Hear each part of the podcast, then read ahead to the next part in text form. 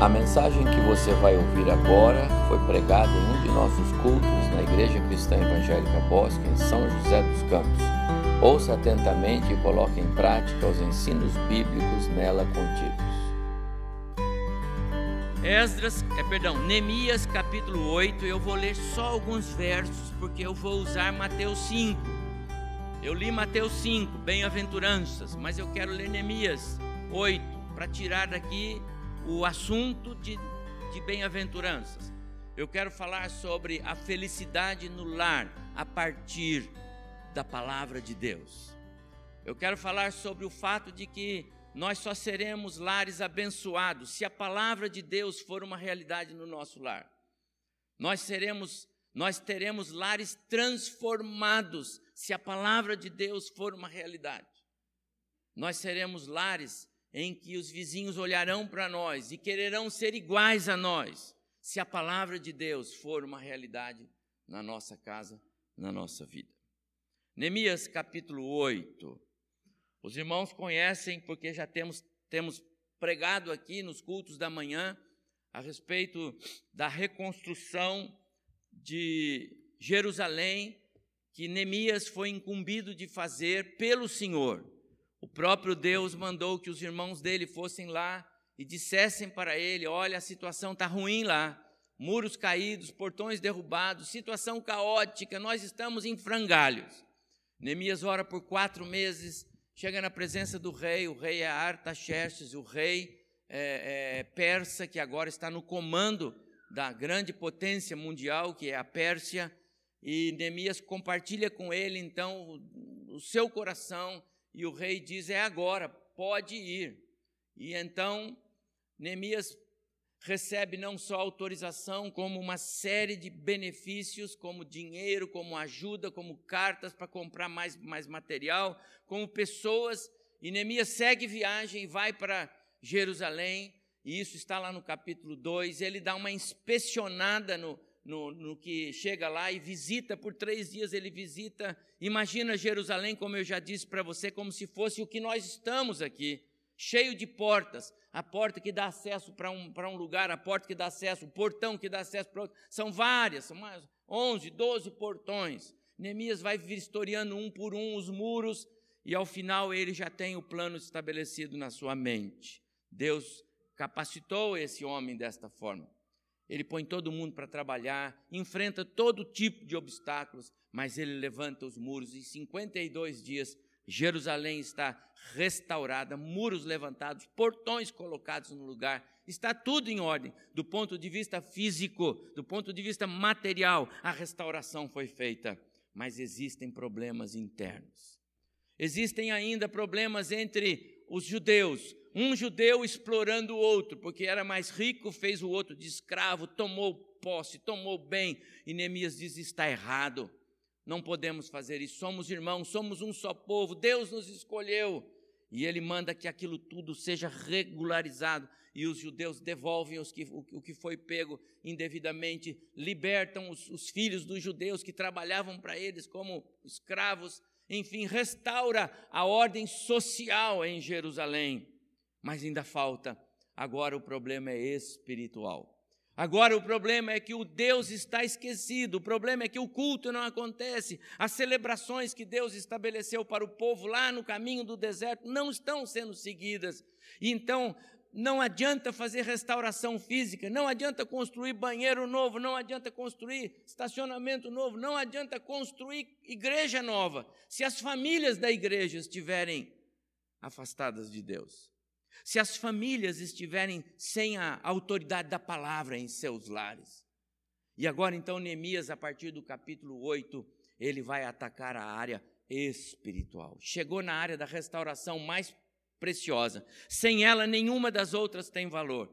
Sem uma restauração espiritual, de nada adianta todo o trabalho que foi feito, porque entraria em caos de novo, entraria em pânico, eles iam continuar brigando entre eles, continuaria havendo problema, os muros iam quebrar de novo. O salmista escreve: Se o Senhor não edificar a cidade, se o Senhor não vigiar a cidade, em vão vigia a sentinela. Se o Senhor não edificar a casa, em vão trabalham os que a edificam. Não é assim? Então Neemias agora diz: agora nós precisamos trabalhar na restauração das, do coração da família. E aí então, no capítulo 8, e agora eu peço que você olhe comigo. Capítulo 8, verso 1. Em chegando o sétimo mês, e estando os filhos de Israel nas suas cidades, todo o povo se ajuntou, como um só homem na praça, diante da porta das águas, e disseram a Esdras, o escriba, que trouxesse o livro da lei de Moisés, que o Senhor tinha prescrito a Israel. Esdras, o sacerdote, trouxe o livro, trouxe a lei perante a congregação, assim de homens como de mulheres, e todos os que eram capazes de entender o, o que ouviam. Era o primeiro dia do sétimo mês. E leu no livro, diante da praça que está à fronteira, à porta das águas, desde a alva da manhã até o meio-dia, quase seis horas. Perante, preste atenção aqui, homens e mulheres e os que podiam entender, e todo o povo tinha os ouvidos atentos ao livro da lei. Homens, mulheres e aos que podiam entender, isso envolve as crianças que já tinham condições de compreender. Verso 8 do capítulo 8. Leram no livro na lei de Deus claramente, dando explicações de maneira que entendessem o que se lia. Verso 13. No dia seguinte, não ficou só naquele dia, no dia seguinte ajuntaram-se a Esdras, o escriba, os cabeças das famílias, os chefes e os levitas, os sacerdotes e todos, e isto para atentarem nas palavras da lei. E aí vai em frente, eu vou parar aqui. Irmãos, o que temos aqui é que a, a, a palavra foi trazida de novo no centro do coração da família. A palavra foi posta de novo no centro do povo. A palavra que tinha sido esquecida, está entendendo? Pediram a Esdras, pediram que trouxesse o livro da lei. Há, há mais de seis séculos a palavra estava esquecida. A última vez que eles celebraram a festa que vão celebrar aqui dos tabernáculos foi com Josué, ainda quando estavam conquistando a terra. O povo estava distanciado da palavra. Amados, às vezes eu percebo que as nossas famílias hoje estão muito distanciadas da palavra, distanciadas do hábito de orar juntos como família, distanciadas do hábito de sentar juntos à mesa para orar, para ler a palavra, para conversar sobre a palavra. Quantas vezes nós falamos sobre a palavra de Deus com o nosso cônjuge, na frente dos filhos ou com os filhos? Quantas vezes nós nós expomos a palavra de Deus de maneira que ela está sendo autoridade na nossa casa, no nosso lar. Esse esfriamento, esse distanciamento vai criando em nós corações rançosos, corações enganosos. Quando a gente se, se distancia da palavra de Deus, significa dizer que o coração, o nosso ser interior, que é espiritual e precisa do alimento espiritual, ele vai ficando longe dos, dos preceitos de Deus. Mas nós não ficamos longe de algum preceito, nós não ficamos longe de algum ensino, nós não ficamos longe de alguma base que nós vamos formar o nosso caminho. De algum jeito nós vamos nos encher e aí nós vamos encher de nós mesmos, nós vamos encher do que os outros dizem. E os outros dizem que você tem o direito de fazer as coisas como você quer. Os outros dizem que você tem o direito de ser feliz. Você tem o direito disso, daquilo, daquilo outro. E você tem o direito de expressar a sua opinião e que se lasque os outros. E aí nós não somos mais ensináveis, nós não somos mais pessoas que a palavra faz diferença em nós. Nós vamos ficando frios. Isso aconteceu com Israel. Esse é o contexto. Então Neemias disse: não vai adiantar nada o que nós fizemos até agora. Levantamos os muros, colocamos os portões, resolvemos as questões sociais, mas nós precisamos trazer esse povo para perto de Deus. Ao pé da cruz, o crente funciona melhor. como dizem, é, de joelhos na presença de Cristo, aos pés da cruz de Cristo, é o lugar mais alto que você pode estar. Então Neemias ele faz isso. Agora sabe o que aconteceu?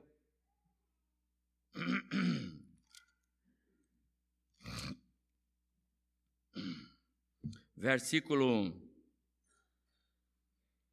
6. Versículo 5. Estou no capítulo 8 de Neemias, para os irmãos que chegaram agora. Esdras abriu o livro e todo o povo, à frente de todo o povo, porque estava acima dele. Veja, a palavra de Deus ocupou um lugar de autoridade no meio deles. Abrindo ele, leu, e todo o povo se pôs em pé. Esdras bendisse ao Senhor, o grande Deus, e todo o povo respondeu amém. Levantando as mãos, inclinaram-se, adoraram, houve adoração, com o rosto em terra, houve reconhecimento de que Deus era Deus no meio deles. Continuando, verso 9. Neemias, que era governador, e Esdras, sacerdote e escriba, os levitas, que ensinava a todo o povo, lhe disseram: Este dia é consagrado ao Senhor vosso Deus, pelo que não pranteeis, nem choreis, porque todo o povo chorava ouvindo as palavras da lei. Amados irmãos, a palavra de Deus lida no coração das famílias levou-os ao choro, ao pranto. Por que você acha isto? Emocional? Ai, que coisa linda os textos. Ah, se o meu marido tivesse aqui para ouvir o texto que o pastor pregou, que coisa linda. A palavra de Deus, que coisa maravilhosa. Chorou de alegria? Não. Chorou de tristeza, chorou de arrependimento, um choro de dor por causa do distanciamento. Porque o que eles estavam fazendo estava errado. Estavam andando longe de Deus. E a palavra de Deus fez diferença na vida deles. Eles estavam fazendo errado e a palavra de Deus corrigiu o coração deles. Amados irmãos, não tem coisa mais preciosa do que quando a palavra de Deus corrige o coração do homem hoje. O salmista disse: Se hoje ouvides a voz do Senhor, não endureçais o vosso coração, porque isso já aconteceu no passado com muitos crentes. Mas infelizmente nós temos, é, é, é, temos esse problema no nosso coração. Nós somos difíceis. Mesmo o Senhor falando conosco, nós somos difíceis, nós somos iguais a Israel. Sete séculos depois, a nação sofria. Por que sofria? Porque o coração era duro. Porque eles ouviam, mas eles não assimilavam a palavra do Senhor. Mas nesse dia, quando a palavra de Deus foi lida. E você sabe por quanto tempo? Seis horas. Ninguém tem dúvida do que está registrado aqui, meu amado irmão. Não tenha dúvida, pastor, não pode ser, isso deve ser figurado. Ninguém aguenta ficar seis horas, aguenta. Esdras leu desde o alvorecer até o meio-dia. E o povo ouviu, e o povo chorou, e o povo compreendeu que eles estavam distanciados de Deus. Faziam parte de um povo chamado povo de Deus. Estavam ali recebendo as bênçãos de um povo chamado povo de Deus. A reconstrução foi uma bênção. O levantar as paredes foi uma bênção. Agora nós estamos protegidos. Deus maravilhoso. Mas nós estamos longe de Deus. Estamos fazendo coisas erradas. Estamos trabalhando contra Deus. A palavra de Deus fez diferença. Meus amados irmãos, agora eu quero voltar para, para é, é, ir para Mateus capítulo 5. Eu tenho só alguns minutos. Eu quero mostrar para os irmãos, à luz do que acabamos de ver, como é que a palavra de Deus. Mateus 5 agora.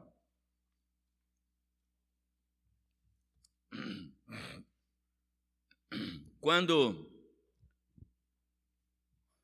quando ocupar um lugar que é dela, no nosso lar, o que é que ela deve produzir? O que é que ela vai produzir?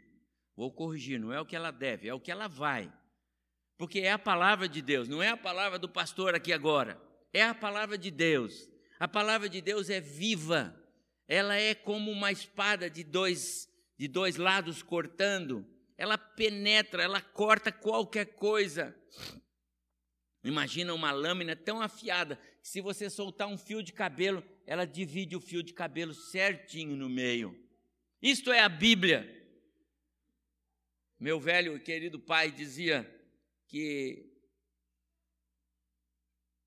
se na Bíblia tivesse escrito que Jonas, quando foi jogado na água, engoliu um grande peixe, ele não teria dificuldade de aceitar. Então, se está escrito que um grande peixe o engoliu e o levou à praia, por que, que ele vai ter dificuldade? Porque muita gente tem dificuldade. Não é possível um homem ser engolido por um peixe e depois o peixe levar lá. Isso aí deve ser história da Bíblia. E meu pai dizia assim: se tivesse o contrário, eu aceitaria do mesmo jeito, porque é a mais perfeita e pura palavra de Deus mudou minha vida. É a palavra de Deus. Eu creio nela. Ela é inerrante, ela é infalível, ela é única. Está escrito na Bíblia, e Esdras leu o livro da lei do alvorecer, cinco e meia, seis da manhã, até o meio-dia, e o povo ouviu. Aquilo fez diferença. Eu ainda vou fazer isso um dia desse aqui. Todo mundo aqui, seis e meia, seis horas da manhã, vamos ler a Bíblia aqui para ver. Nós vamos ter lares melhores, pelo menos nas, naqueles nos quais a palavra de Deus for autoridade. Deixa-me falar uma outra coisa. Você sabe que o, lá foi feito um púlpito como este. Está escrito lá no livro. E fizeram um púlpito. E Esdras pôs a Bíblia no púlpito. E o púlpito era num lugar mais alto. E o povo ficava olhando para lá. Como você está olhando para cá? Sabe por que isso, irmão? Não é para o Esdras. É porque a palavra tem que estar num lugar de destaque. Enquanto eu estiver aqui, né? Vocês vão ter que entender que o púlpito vai ficar aqui. Porque tem muitas igrejas que o púlpito já é do lado. Não tem nada contra a nova arquitetura, mas esse negócio de púlpito do lado não confere comigo, não. Porque a palavra de Deus é o centro, não de lado. Ah, mas tem que pôr, porque é que tem que pôr, pastor? Sabe, aqui tem que pôr a bateria, os instrumentos, lugar livre para sei o quê. A palavra de Deus é o centro, amados irmãos. Quando a gente põe a palavra de Deus do lado da encrenca, quando a gente põe a palavra de Deus do lado, é a nossa palavra que vale. Quando a gente não tem a palavra de Deus como centro, é o que eu acho, é o que eu penso, é o que eu vejo. Ah, mas que pena. E eu vou entrar direto aqui agora no, nas bem-aventuranças. Quando a gente põe a palavra de Deus de lado, nós temos dificuldade de entender que o que Deus quer ver na nossa casa é, é, é, é, é uma família onde todos os, os, os, os membros daquela família são pobres de espírito. Parece um contrassenso. Feliz aquele que é pobre de espírito, é o que está dizendo aqui na minha Bíblia, deve estar dizendo na sua. Se for linguagem de hoje, mais ainda. Pobre, humilde de espírito, de que é que Jesus está falando? Parece que é meio paradoxal isso aqui. É tudo o contrário. É, feliz é quem é pobre de espírito, feliz é os que choram, felizes são os mansos, felizes os que têm desejo de justiça, feliz o misericordioso. Ah, o mundo hoje diz o contrário. Feliz é aquele que encontra um, um lugar para você ser feliz. Feliz é aquele que, se não está bom assim, você faz assim. Se Deus não gostar, isso é problema de Deus, porque você tem que ficar feliz. Feliz não é chorar, feliz é rir. Não, Jesus está dizendo que não, não é assim. Os nossos lares hoje estão com a visão errada, e por estarmos com a visão errada, nós batemos de frente com Deus. Estamos vivendo o que viveu Israel lá, no ano 444 a.C., quando Neemias foi para lá. Essa é a época de Neemias. Felizes os pobres de espírito, sabe por quê? Porque não é pobreza espiritual. Aqui é aquele que é desprovido de si mesmo, vazio. Eu não sei o que é melhor, mas Deus sabe. Eu confio no Senhor. E se eu orar e o Senhor mandar é, a informação para mim de que é esse o caminho, mesmo que eu não goste dele, eu vou andar nele. Mas como isso é difícil acontecer, porque nós somos orgulhosos, a gente tem o nosso jeito de ser e a gente quer ser a gente. Como a gente tem problemas de relacionamento conjugal, quantas vezes? Porque nós queremos ser nós, não é verdade? Como nós temos dificuldades em relacionar, nos relacionarmos com outros, porque a gente quer ter, a gente não quer abrir mão daqueles famosos sentimentos de perda, sabe? Eu não posso perder. Felizes aqueles que se esvaziam de si mesmo. Jesus fez isso, gente, para vir para cá.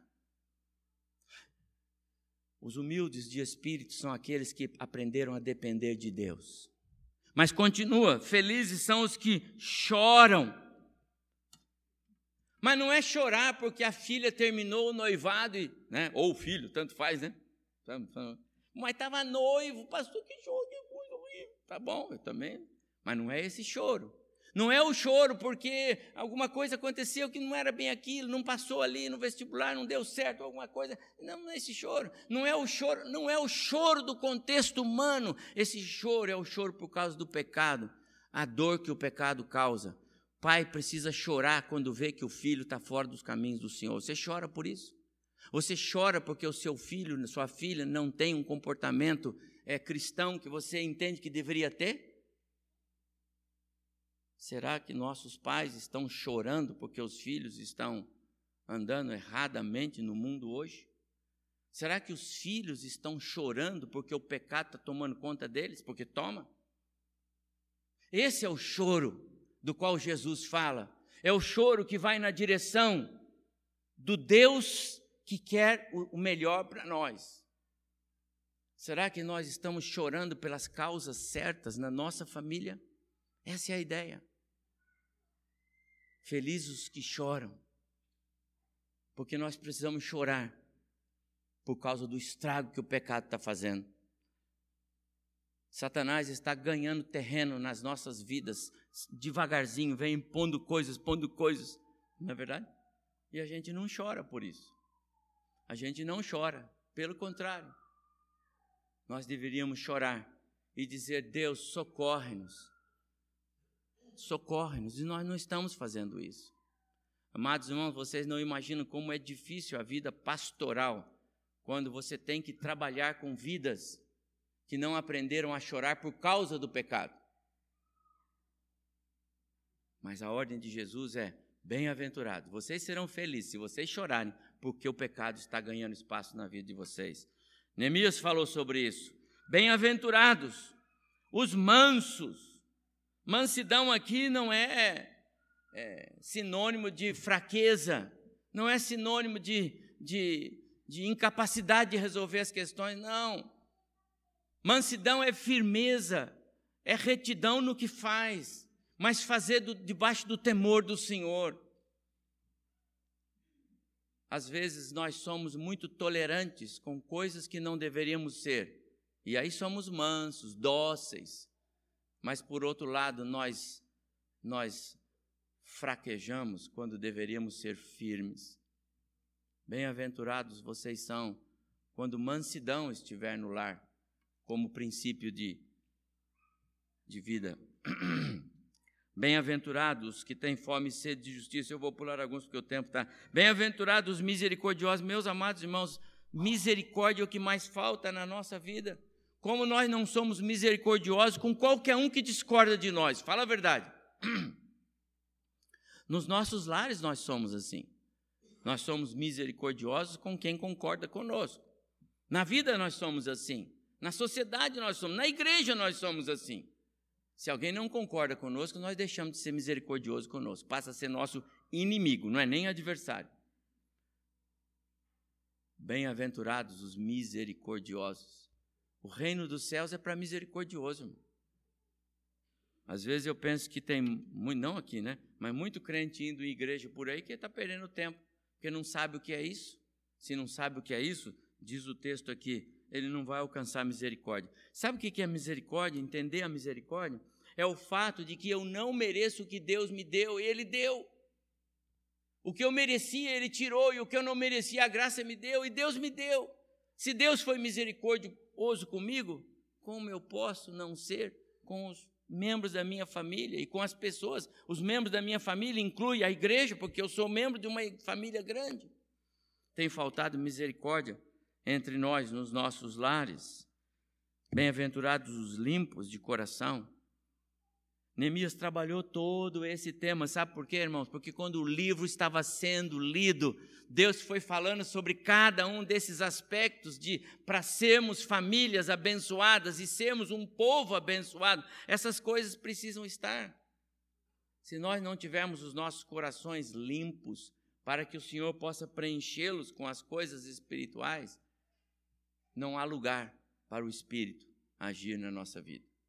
Eu não estou falando de incrédulo, estou falando de crente. Bem-aventurados os pacificadores. Lembram? Lembram de Isaac, o pacificador, Isaac, o pacificador, ele abria poços, os, os filisteus tampavam, ele abriu, e os filisteus tampavam, ele abriu, e os filisteus tampavam, ele abriu, e os filisteus tampavam. Isaac não perdeu a sua é, a paciência com os seus opositores. Ele continuou. Ele continuou. Sabe, amados irmãos, eu vou continuar. E eu quero que os irmãos continuem. Apesar da oposição, nós vamos continuar. Apesar das, da, dos obstáculos, nós vamos continuar. E você continua lá na sua casa. Nem sempre você vai fazer, vai conseguir tudo que o seu coração, é, Deus falar no seu coração. Mas nós vamos tentar. Porque nós fazemos uma grande causa. Uma das coisas que Neemias me ensinou, e eu vou parar aqui para eu ensino, é, é, que certa vez os inimigos disseram para ele: Ei, Neemias, venha, venha se encontrar conosco aqui num determinado lugar. É, nós queremos falar com você. Na verdade, eles queriam só tirar Neemias do foco, sabe? Vem aqui, Neemias. E Neemias disse: Não posso. Estou fazendo uma grande obra. É a obra do Senhor. Não tenho tempo para vocês. Sabe, meus amados irmãos, algumas vezes o inimigo vai arranjar até isto para nos tirar da obra do Senhor. Eu peço a Deus que Ele nos abençoe como famílias. Nós precisamos, sim, o mundo hoje é difícil, nós precisamos estar bem é, alicerçados na nossa vida material, nossos lares, é fato. Precisamos respeitar as questões sociais, é fato. Mas nada disso vai fazer diferença para nós se nós não estivermos bem alinhados à palavra de Deus no nosso lar.